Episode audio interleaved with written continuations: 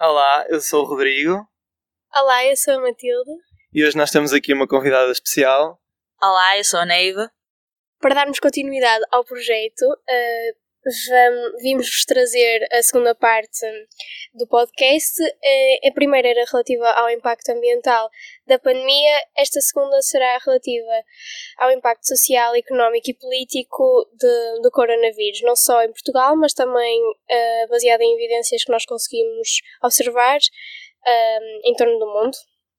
Com este podcast pretendemos consciencializar e informar as pessoas a nível das consequências que o coronavírus trouxe, tanto a nível as faixas etárias. a todas as faixas etárias, Ahm, uma vez que hum, não teve só consequências a nível mundial, também teve consequências a nível individual, do indivíduo, e, hum, mas também a nível dos países. Basicamente, o objetivo é hum, tirar as pessoas um bocadinho da sua bolha individual e eh, mostrar as consequências que, apesar de não ter sido o caso delas, pode ter acontecido com muitas outras pessoas. Em, segui- em seguimento do que tu disseste, hum, nós conseguimos perceber que hum, esta pandemia só nos conseguiu levantar o pano sobre as desigualdades sociais que existiam efetivamente no nosso país e, e não só. Ah, então nós vemos pessoas que de certeza que a vida delas não terá mudado muito, tirando o facto de terem estado de quarentena, mas outros que perderam membros da família, que ficaram desempregados, vários membros até, um, que, não, que não receberam o seu, o seu salário atempadamente, empresas que perderam muito parte do, do, do profit Claro. porque o layoff não chegou a tempo, Ou muitas vezes porque ou porque eram microempresas foram e não. obrigadas a, a fazer quarentena. Exatamente. E também eh, empresários que anterior, anteriormente à pandemia foram. O governo investiu muito para basicamente estimular o investimento em novas Sim, empresas e eh, apoiar as pessoas que queriam criar novos postos de trabalho, mas no pós-pandemia não deu rendimentos nenhums ou apoios a essas Não pessoas. sei se agora, eu acho que não, não sei se falo só por mim, mas eu tenho visto muitas vezes, muitas agora lojas e restaurantes a fechar. Pois a dizer são as alugas. microempresas. Sim, mesmo aqui na, na nossa cidade vê-se muito na, na rua principal que há muitas lojas a fechar e outras a abrir porque para dar espaço àquelas que se conseguiram, conseguiram sobreviver, não é? E antigamente, antes, antes da pandemia, nós víamos muitas lojas a abrir. Eu também via Sim, muitas sim. lojas novas a aparecer em todo lado. E a partir agora- desde que houve a quarentena, acho que as empresas completamente as que não tinham possibilidades acabaram por ter muitos problemas.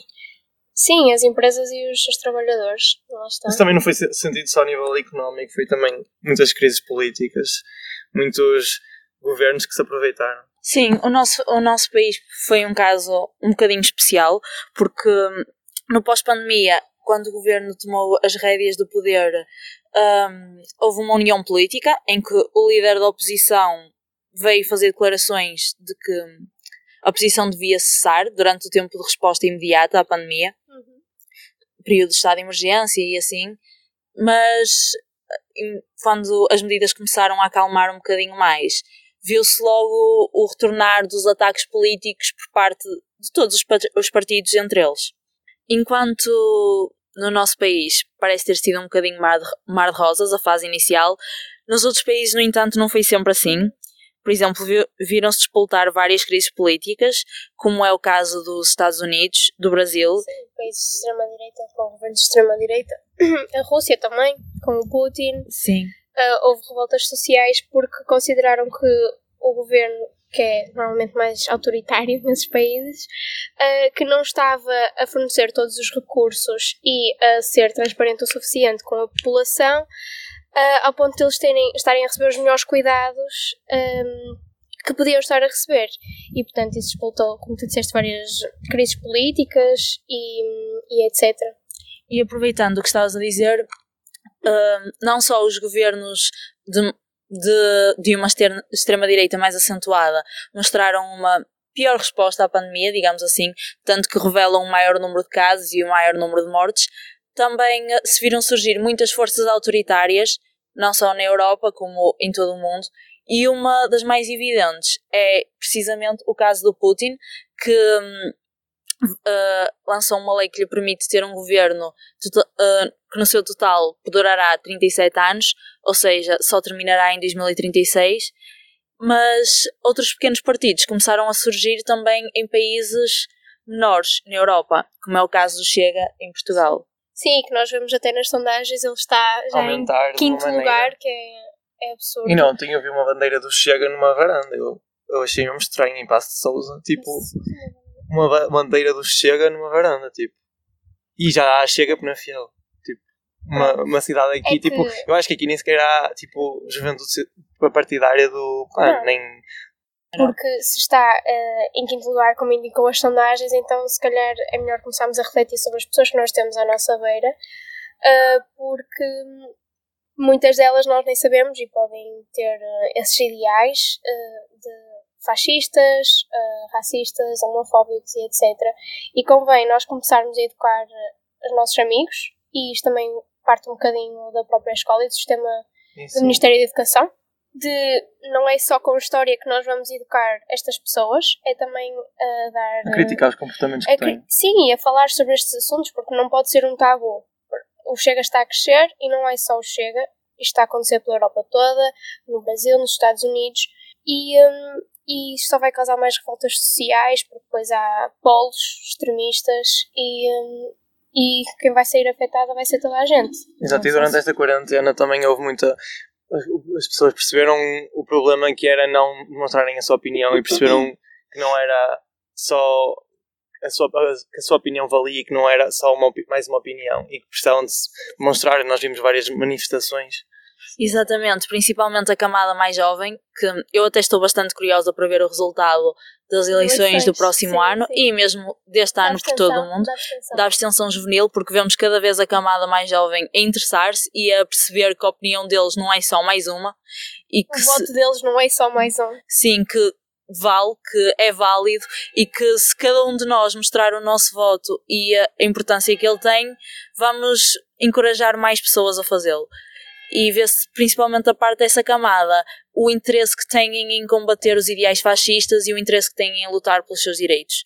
Espero que assim continue. Sim, eu as- observo isso no- nos Estados Unidos, em que nós vemos a camada mais jovem que eh, segue ideais.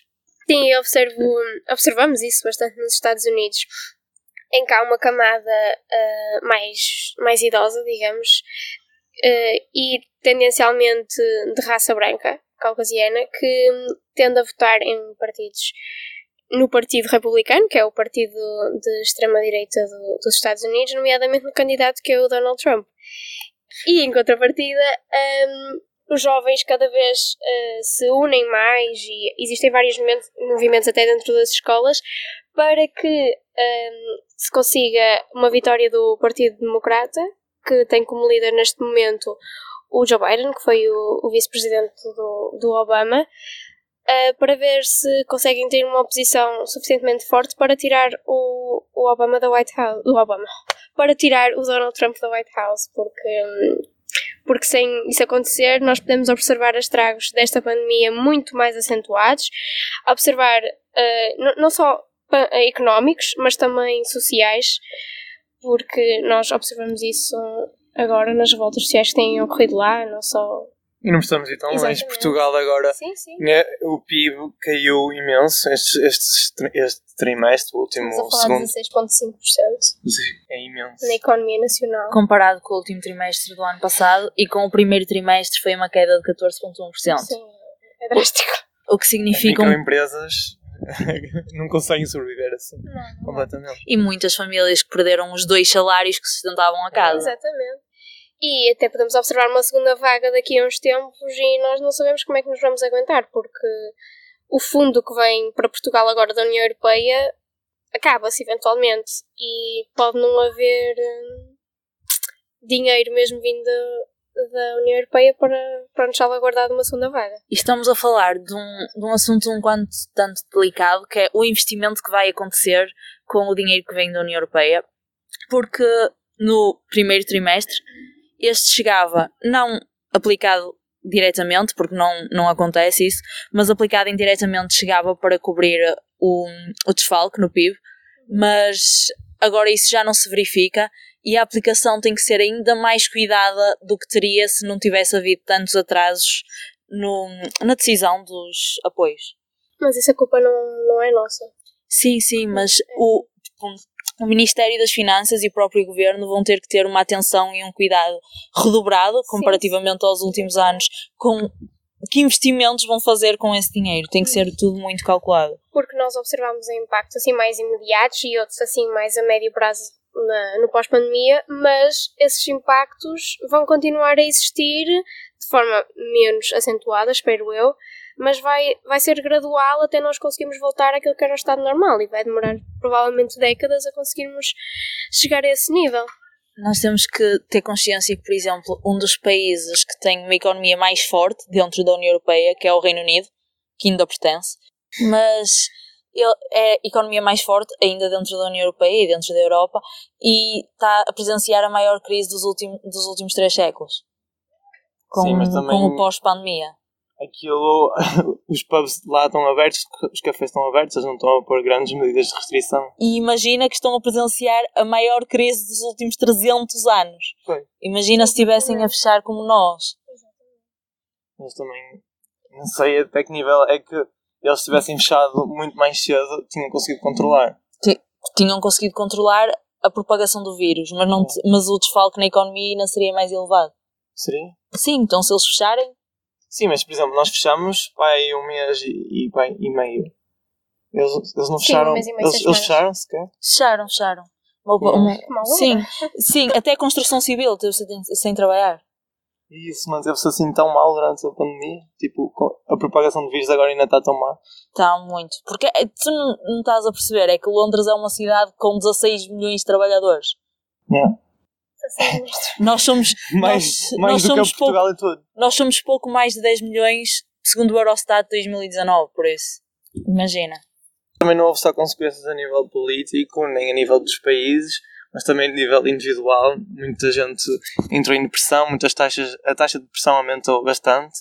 Ah, mas também temos sempre dois lados, ou sempre as pessoas que hum, começaram a acreditar mais em si, a ter mais confiança, começaram a treinar mais, a desenvolver rotinas, a pensar o que é que eu posso fazer, o que é que eu posso desenvolver, que novos passatempos é que posso ter, mas também há sempre o outro lado, as pessoas que se deixaram ir, começaram a entrar em vícios, tipo a jogar, ou a perder a rotina completamente, ou a ser muito mais sedentários, porque já não tinham desporto, já não tinham motivação, já não estavam com os amigos, a taxa de obesidade também au- aumentou, uma vez que tivemos tantos meses parados e muita gente não conseguiu ter motivação, E as, as consequências mais graves viram-se em muitas vezes na população idosa que se viu privada do contacto com a família e com os amigos eh, e acabou por lhes dar um sentimento de, ma- de maior solidão e de abandono. Eles- e já era uma população que já tinha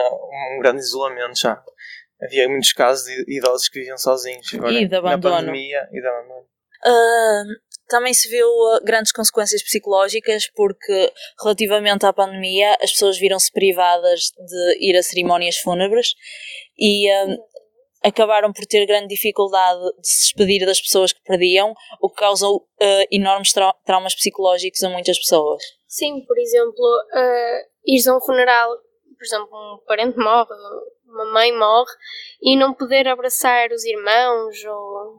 Exato, Ou a família, casos tinham isso que é- ser queimados, tinham que, não podiam nunca mais ver a família. Sim, tinham isso para ser- mim mexe-me muito. E houve casos em que, por exemplo, quando as famílias eram maiores, tu podia, tipo, os filhos e, e os irmãos podiam ir a- ao funeral e os netos já ficavam de fora e a perda de alguém Sim, como sim, um avô sim. é muito marcante. E tem de ser algo bem gerido. Tem, é- tem que haver uh, cabeça, tronco e membros, como é, que eu, como é que eu vou dizer isto? Tem que... Temos que nos saber despedir, temos que saber fazer o luto uh, e não pode faltar uh, partes, perdão, não podemos fazer skip em alguma dessas partes, porque é assim que se passa, é assim que se dissolve o trauma. É saber despedir e é saber lidar com a perda. E não se consegue fazer isso se nós não tivermos condições para isso. E nós, nesse aspecto, até fomos um dos países com mais sorte no meio do azar, digamos assim, porque infelizmente perdemos muita gente, mas. Mas não tanto como os outros países. Exatamente. Temos tido três mortes, uma morte, já tivemos um dia sem mortes. Agora, mas antes nós tínhamos Sim. dezenas de mortes. Sim, mas mas nunca chegou a ser como os outros países que tiveram centenas assim. por dia. E apesar que não estou a desvalorizar o número de mortes que temos, porque Claro, é se fossem cinco, continuavam a ser muitas para as pessoas Claro. que as perderam. É, é a realidade. E era um azar para, para as famílias. Cada família Sim. que tem uma E a- morte é sempre. E aquele lar que morreram 18 pessoas, eu, se fosse um dos familiares neste momento, estaria incrivelmente chateada. Não foram tomadas qualquer tipo de Medidas medidas. sanitárias, não. Sim, E agora temos. Negligência completa. Negligência Sim. completa. E houve 18 famílias a perder um ente querido por causa de negligência. Por E medidas agora, que não e foram agora tomadas. também apareceu um lar em, no Barreiro, acho eu, que hum, também houve, não sei, acho que era 40 e tal casos de Covid positivos. E essas famílias que têm, claro que os idosos já estão no lar, muitos deles já têm muitas dificuldades. E de certeza que. Sim, As famílias não têm condições para os ajudar. sim. Exatamente. Mas isso dos lares foram quase todos um polo de, de contágio. Aquele caso em particular é um bocadinho péssimo porque não foram tomadas qualquer medida de distanciamento. Nos primeiros três dias de descoberta do, do foco de contaminação, os não contaminados e os contaminados estavam presentes no mesmo espaço. Foi, Não tinha como correr bem. logicamente, foi horrível. Por falar em negligência, vamos para um dos presidentes mais polémicos no combate à, à pandemia, que é o Bolsonaro. Já esteve infectado, já se curou. Sim, que isso também foi uma alimentação incrível É. para, o poder, para o poder dele e a defesa dos ideais dele. que Depois, foi, depois foi um medicamento qualquer. foi assintomático, curado muito facilmente. Não sei até que ponto. E E depois- conferências de imprensa sem máscara, tipo, Sim, como se não se passasse nada. Eu estou se bem, eu estou bem. Tira a máscara. de saúde. nada. Sim, foi fantástico. Ahm, falar. Não, Continua. mas ele, ele está bem. O problema é, é os das favelas Ah, e é aqueles tudo- que não claro. têm os rendimentos que ele tem por ser governador. Claro, isto só de uma. Sim, mas é que a desculpa dele para fortalecer os argumentos ideais dele de contra isolamento e não sei o quê é ah, eu já não sou novo e estou aqui bem. Isto deu uma revolta enorme. Eu queria mesmo que ele ficasse mal, Amigo, juro-te. amigo, não funciona assim. Foi. Não funciona assim. Juro. Mas como tu disseste, Matilde, isto só demonstra muito mais as desigualdades sal- salariais, salariais e sociais e tudo. Sim, e também, imagina, ele borrifou-se um bocado para a população, para não dizer outra coisa, porque ele não deu qualquer tipo de apoios sociais. E depois a guerra interna que há no país, que é entre governadores locais, o governador de São Paulo, do Rio de Janeiro, e o, o governo principal, o governo federal, eh, causou ali um bocadinho de conflito, que é os governos locais a mandarem as pessoas tirarem, tomarem medidas como o isolamento e o governo federal a ser contra o isolamento. E quem é que dá as ajudas financeiras e económicas à população? Que escolhe isolar. É que foi pior que negligência, na minha opinião, porque uma coisa é tu. Ora bem, uma coisa é tu não apoiares o confinamento, ou deixares isso para a população, eles que, são, eles Ser que se enrasquem. Eles, eles que se enrasquem. O problema não é meu. Outra coisa é tu apoiares efetivamente o desconfinamento numa altura em que estão casos a ascender esporadicamente. Sim, e Uma coisa é tu incentivares a dissipação do vírus. isso nem é a pior parte. A pior parte é dizer que temos todos que morrer de não sou coveiro, mas que respostas são estas para alguém que representa um país daquela dimensão? Que alberga quase é um, 200 geno- é um milhões de pessoas. genocídio, completamente, é um genocídio. é que estamos a falar de um país com quase 200 milhões de habitantes. É, Não é brincadeira. E a posição dele matou muita gente. Muita gente. Ele está a ser acusado agora. Sim, e, e tem que ser de negligência governativa. Muito. Muito. Esquece, não há Se hipótese. não, se não fizerem nada, eu fico mesmo tipo, este país está mal e não é só culpa do Bolsonaro, é culpa mesmo de, do sistema que Eu, o apoia. estou mesmo, estou mesmo, juro que estou mesmo confiante com a faixa militar que não o apoia, porque mili- os militares no Brasil estão uh, politizados, estão politizados, e há uma metade que é apoia Bolsonaro e, há um- e a outra não. Outra educada. Sim, outra com consciência política. Opa, é para não chorar. Como ele foi eleito E eu também, estou, eu estou, de uma me- maneira. estou mesmo à espera que a parte consciente das Forças Armadas brasileiras faça alguma coisa relativamente à tomada de poder de Bolsonaro. Porque ele está ah, a criar forças para um governo ditatorial. Ele está a criar. A criar força. Nem é só. No, o governo no à volta país dele está É, a construí-lo sobre manipulação. é, é- mas é o crescimento do mundo todo Exatamente. desses movimentos. Não é só. Isso só apoia e reforça os movimentos tipo, Sim, de extrema-direita do resto As do mundo. decisões que ele toma, obviamente, afetam o país dele, mas o país dele também está dentro do, do mundo, não é? E, portanto, vai, vai haver decisões que nos vão afetar a nós, Portugal, União Europeia e ao resto do E, tipo, apesar de não ser um país com tanto poderio económico, Sim. é um país que alberga uma grande quantidade de pessoas e depois é um país que estabelece relações comerciais importantes, por exemplo, com o Exatamente. nosso. Exatamente. O facto dali surgir uma força autoritária influencia o crescimento de forças autoritárias no nosso Exatamente. e dá força a força de extrema-direita, por exemplo, nos Estados Unidos e nos países da América Central. E nem é só esse nível. parcerias etc. Por exemplo, a nível social, por exemplo, também nós, muitos de nós temos familiares no Brasil e, e eles lá estarem mal também nos causa muitos problemas a nós, portanto, Sim. psicológicos. Sabemos que os nossos familiares muitas vezes estão lá com problemas tanto financeiros como provavelmente apanharem eh, o Covid. Ou, por exemplo, morrerem mesmo por negligência do governo, até nós nos cria um bocado de transtorno vermos os nossos familiares lá a passarem por isso. E também, Eu digo por mim, eu tenho lá uma prima que ela ela está fechada em casa há imenso tempo porque ela tem muitos problemas de coração, muitos problemas de saúde, É muito risco. é, é doente de risco e tem que ficar fechada em casa e eu não sei se ela vai durar muito mais dentro de casa. E mesmo essas próprias ligações está a fazer com que, um, permita a propagação dos ideais autoritários em Portugal Uhum. e dois, há troca, por exemplo, os empregados do Brasil estão a fugir para Portugal Uhum. porque é um país com um número de casos menor e uh, um número de mortes menor e vêm à procura de ajuda, o que Sim. sobrecarrega, por exemplo, as nossas associ- associações de ajuda humanitária, Sim. porque para além de terem que servir a população portuguesa, têm que servir a população estrangeira. Claro, e depois ficam sempre naquela situação de não, não consigo dizer não, mas também muitas vezes não têm como ajudar. O problema é que já não têm como ajudar a grande parte das associações. Depois cria, não é, aquelas opiniões um bocadinho mais racistas. ou E xeno- xenó- e xenófobas. xenó- Que, ah, mas estás-lhe a dar a ele e não estás a dar a mim. Eu sou português, sou da tua nação. E tu não me ajudas a mim. E mas ele vai para a tua terra, que também é muito comum. Também é muito comum. Sim, estes, estes movimentos que nós vimos agora, pelo menos graças a Deus, acho que muitos jovens conseguiram ficar mais consciencializados depois de, destes movimentos todos que houve. Exato, ninguém tem culpa de nascer onde nasce. Toda a, gente, toda a gente é do mundo. Toda a gente nasceu aqui e nós estamos a ser uma comunidade, uma cidade grande que acolhe toda a gente. E nós temos também que consciencializar-nos um bocadinho da sorte que temos de nascer no país em que nascemos. Porque não nascemos, nascemos num país que não tem guerra, não está em Exatamente. guerra, Não, temos, não, não estamos com uma, não estamos com uma, grave, com uma grave crise política, Não Nem estamos numa sequer- ditadura. não estamos numa ditadura, nem sequer somos um Enquanto país que chega, é não. afetado por grandes catástrofes naturais. Portanto, temos mesmo que agradecer onde estamos e reconhecer que nem toda a gente tem a mesma sorte que nós.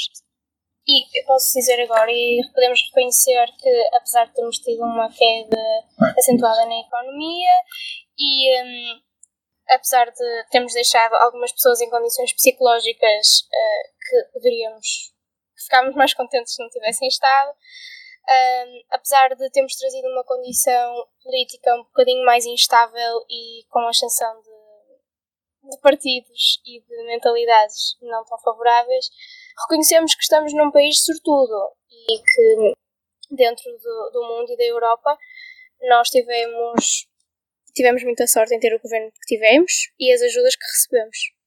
E a oposição também, que, que se juntou.